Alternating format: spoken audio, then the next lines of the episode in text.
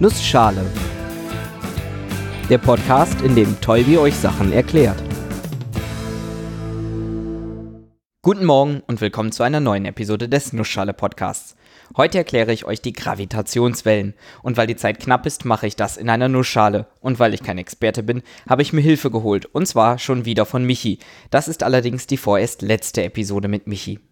Hallo, ich bin Michi und ich mache seit kurzem den Podcast Nachgefragt. Da geht es um Wissenschaftskommunikation. Ursprünglich habe ich aber Physik an der Ruhr-Uni Bochum studiert und habe dann ein Forschungsjahr an der Sternwarte in Hamburg gemacht. Und mein Schwerpunkt war die theoretische Astrophysik. Nachdem wir über Einstein und seine allgemeine Relativitätstheorie gesprochen haben, über schwarze Löcher und was es sonst noch so im Universum gibt, wird Zeit für ein Thema, das Astrophysiker seit einigen Jahren sehr intensiv beschäftigt. Gravitationswellen. Gravitation und Wellen, beides Begriffe, die wir schon kennen, zum Beispiel aus der Episode über Gravitation.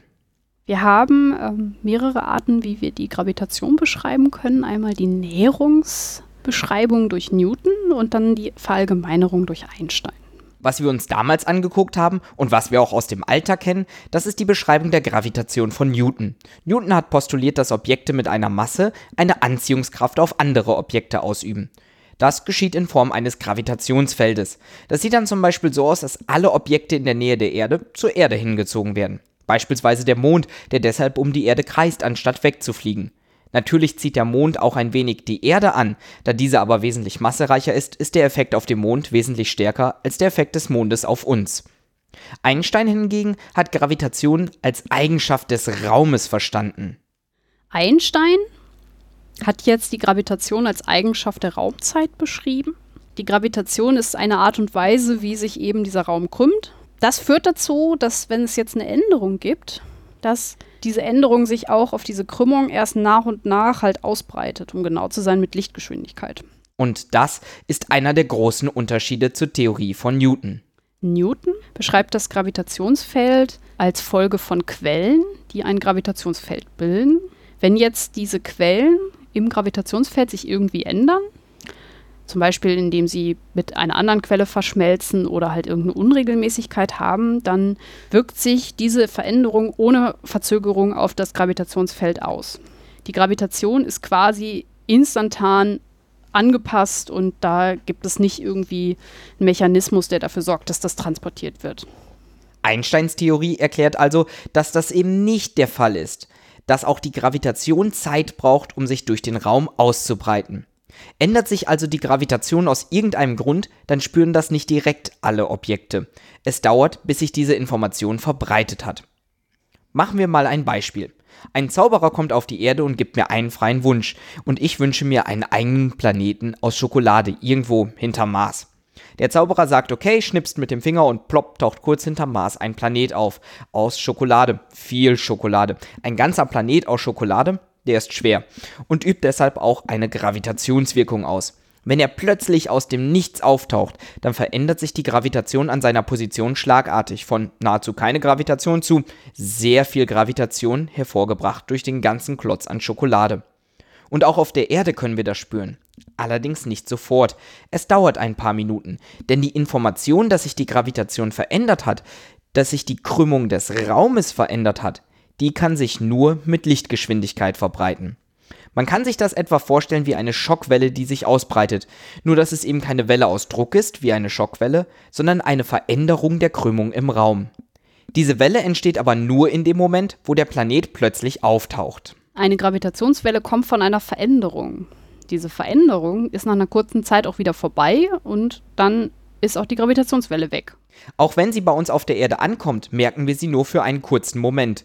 Vor dem Auftauchen der Gravitationswelle nehmen wir die Gravitation meines Schokoplanetens nicht wahr. Dann kommt die Welle und schwupps merken wir die Gravitationswirkung. Die Gravitationswirkung ist also eine Dehnung des Raumes.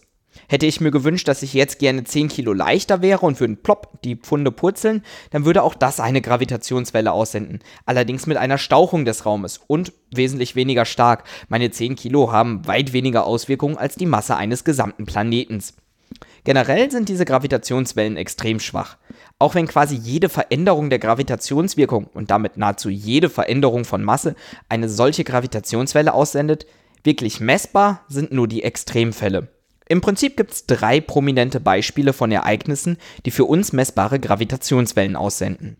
Das populärste Beispiel ist, wenn halt zwei massereiche Objekte verschmelzen. In dem Moment, wo sie verschmelzen, senden sie Gravitationswellen aus. Das können zum Beispiel Neutronensterne sein, das können aber auch schwarze Löcher sein mm, oder jede andere Objekte, die halt eine gewisse Masse überschreiten. Dadurch, dass die beiden Objekte verschmelzen, steigt ihre Gravitationskraft zwar nicht, sie ist aber anders im Raum positioniert. Und wenn extrem massereiche Objekte sowas tun, dann sind ihre Gravitationswellen ausreichend groß, dass man sie messen kann.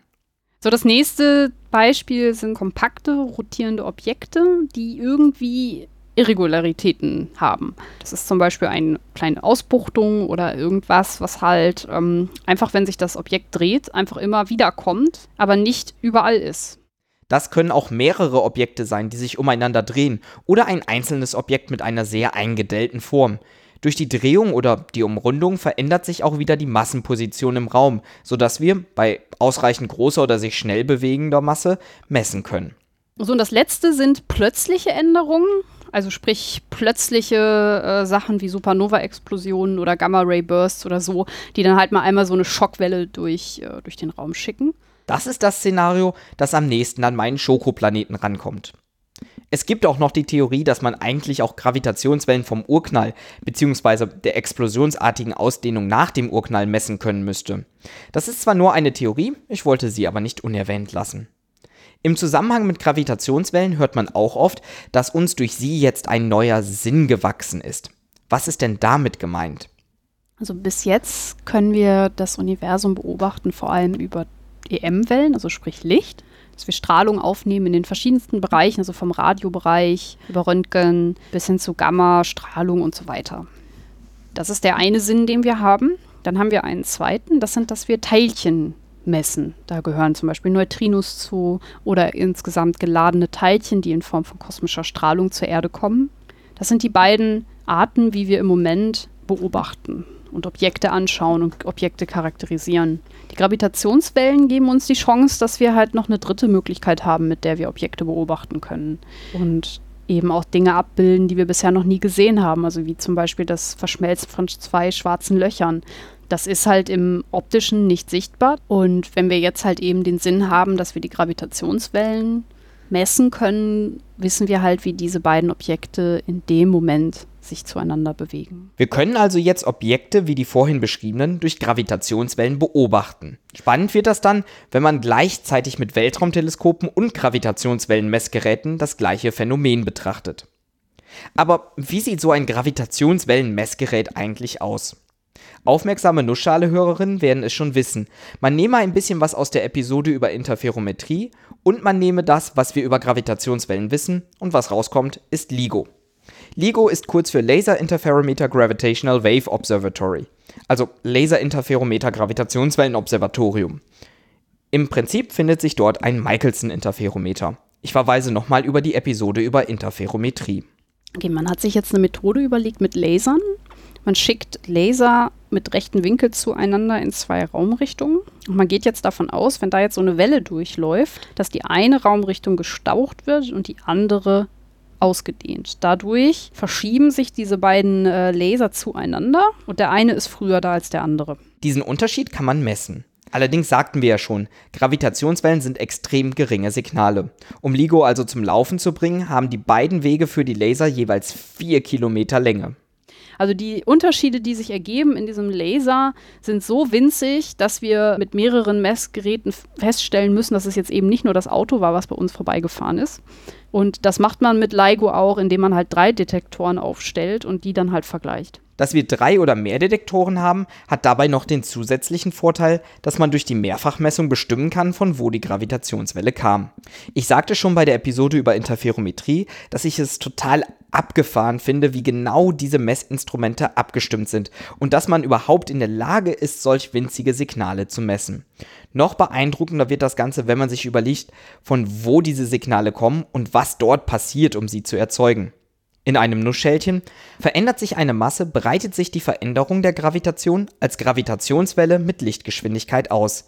Sind die Massen sehr groß und ist die Veränderung der Masse stark genug, dann kann man diese Welle sogar auf der Erde wahrnehmen. Dazu benutzt man Interferometer, in denen man die extrem geringe Stauchung oder Ausdehnung des Raumes messen kann. Bis nächste Woche.